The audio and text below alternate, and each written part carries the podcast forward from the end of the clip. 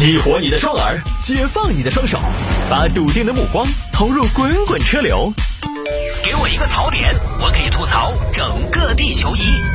微言大义，换种方式纵横网络江湖。欢迎各位继续回到今天的微言大义。来看这个，有听众说掰一下，男子败光家产，相约妹妹跳江，结果呢，妹妹来了，哥哥回家了。最不靠谱的一届哥哥，这个事情发生在杭州。杭州一个陈女士，今年五十。陈女士有个哥哥老陈儿，老陈呢，这么多年反正东一下西一下没个正形，天天好高骛远，眼高手低的。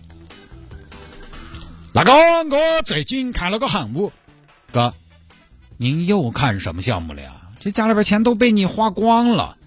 我最近我跟你说，我看这个项目不得办，那个东西是由政府在背书的。什么项目啊？那个现在国家整航空母舰，你晓得吧？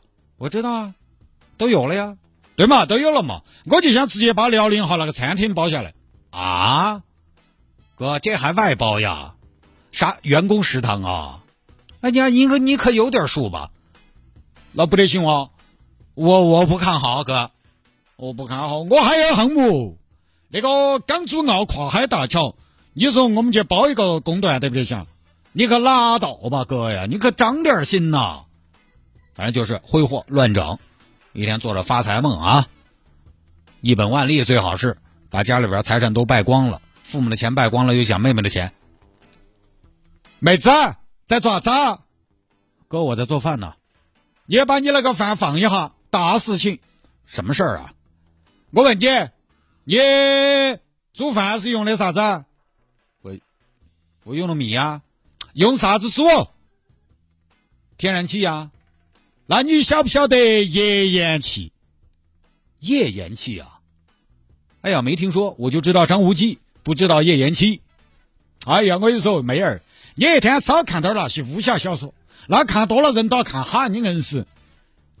页岩气，页岩气，能源的未来，能源的革命，能源的明天。二十一世纪啥最重要？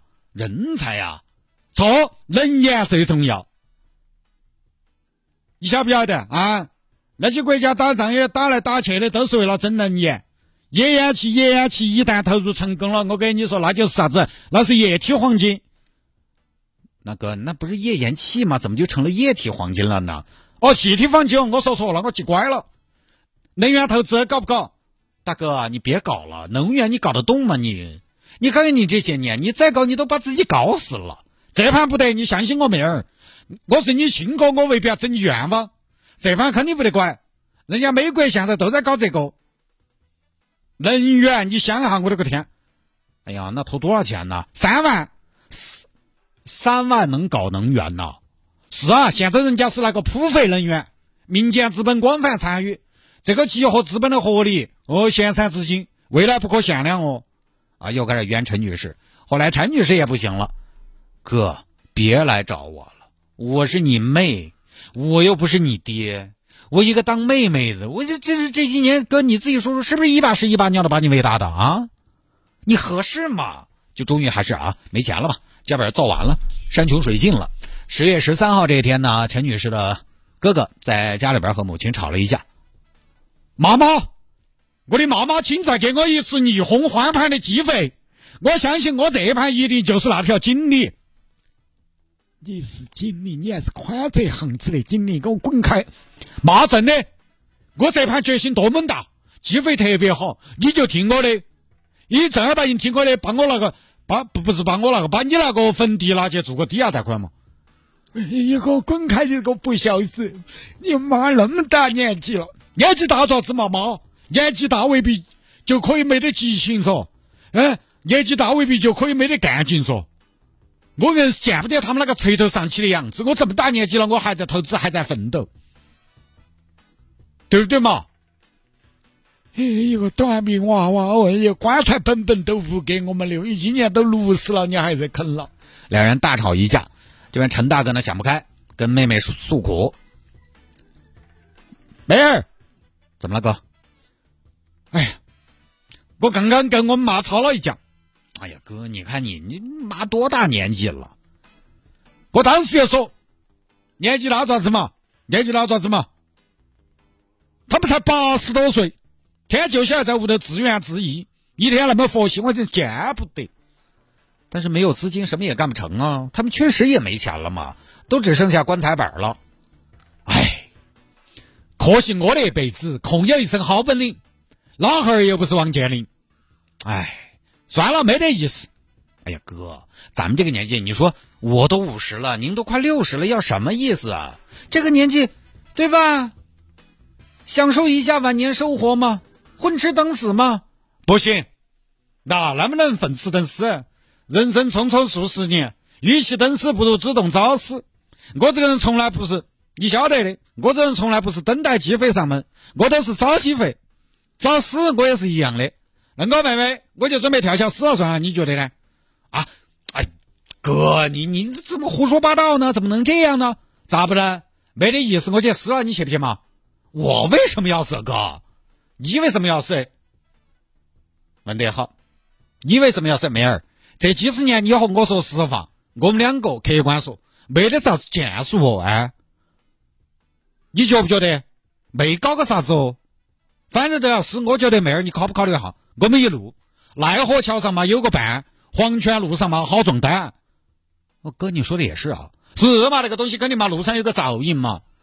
嗯，也不是不行，是不是？心动了，心动不如行动。好，九点钟我在那个桥上等你啊。好，陈大哥给陈女士发了个微信定位，陈女士呢，结果就真的赶过去了。到了之后呢，没找到人。哥，哥，哥，咦，哥呢？啊，不会吧？哥，哥，你不会先走一步了吧？你不会先跳为快了吧？哥，你骗妹妹啊！说好的一起跳，I jump，you jump。怎么到最后 you jump 也不 wait me 呢？陈大姐也想一跳了之。哥，我来了，下辈子就让妹妹做你的哥哥吧，你来当妹妹吧。遇上你这么个哥哥，我也是福气。经过一辈子的努力，我发现你还是不太适合当哥哥。哎，等一下，等一下，等一下，等一下，冷静。我怎么知道他跳没跳呢？陈女士想了一下，不对，还是应该报警。就这种事情，人家陈大姐也不是主动的啊。但。这个其实新闻里有细节没说清楚，可能陈大姐过去呢根本就不是想跳，而是去找他们过的。我觉得多半是这种，只是新闻标题没说清楚，我们就按了这么演了。而陈大姐也不是主动的啊，是哥哥撺掇的，本来积极性就不高，报警了。警官一定要找到我的哥哥呀！放心啊，我们一定会尽力的。只是呢，最近这个天气降温啊，如果你的哥哥在水里的话，哎，怕是凶多吉少。先找啊！先找啊，警官！我哥说好的一起跳，我都没跳，他，我，他怎么会跳呢？如果他跳了，我怎么当他妹妹呀？我活下去也没有意思啊！我惭愧呀！这位警方不敢大意，开始找，找了半天没找到。陈女士，我们建议您先回去休息，等消息吧。没有消息，没有消息，谈什么休息？是我哥，他再不是个东西，他也是我的亲哥呀。您这么等也等不来消息，消息也并不会因为你不休息他就来消息，有消息了我们会通知你消息的。好，这边警方找了半天没找到人，附近看了都没有，问了附近的人也没有目击者说有人落水。真要是落水，可能一时半会儿也不好找，不如排除其他的可能性先，去他家看看吧。结果呢，民警跑到陈大哥屋头一看，家里有人吗？哪个？请问是陈大哥家吗？咋子？你哪个？请问陈老二在家吗？找陈老二啊？你哪个？我就陈老二，您就是陈老二啊？哎，您可真够二！您在家呀？啊，咋子？您怎么会在家呢？警官，你还说啥子啊？你是晚上起来偷牛吗？出任务？这么暗了，我在家，我觉得很合理噻。我要解释啥子？您不是约好跟你妹跳河吗？哦，对对对对，哎呀，车船搞忘了。这个女娃子啥事情，咱们都跟外人说，那个才笑人哦。您怎么没去呢？我去了，我等了一会儿，今天没来，我耍了一转，我就回来了。那你这人，那怎么那么不诚信呢？尽管跳河这种事情诚信，我又不是，我又不是瓜的。哎呦，闹着玩的呀！那个是噻，那个东西，哎，有时嘛情绪到了嘛，气氛轰到那儿了，悲从中来，是有点波动嘛，很正常嘛。但是嘛，说是说嘛，做归做嘛，抱怨归抱怨嘛，我这人心态还是好的嘛。警官，咋的？我们妹儿去了？可不是嘛，人家跟你一起去，结果到了发现没人。啊，咋了呀？哎呀，这个哈女子她掉没有？幸亏没有。哎呦，我们这个妹儿这么多年就是直肠子，她最大的缺点吃亏就吃亏在这儿。哎呦，感情您觉得您没问题，我有啥子问题啊？那么大个人了，我说啥子未必就是啥子哦。他自己没有点主见，大概就这么一个事情啊，可以说是一个非常不负责任的哥了。所以有些人年纪在那儿摆起，但是心智 可以说十分堪忧。他这个哥呢，就是典型的十分不靠谱，十分没有责任心，以小见大，在生死这个问题上，他都可以乱约，约完了自己不赴约，不赴约呢，他也可以不说，不知会一声。你可以想见这个人在生活当中有多么的恼火，所以他把家财败光也不奇怪。当然，这个事情的重点还是在于提醒大家。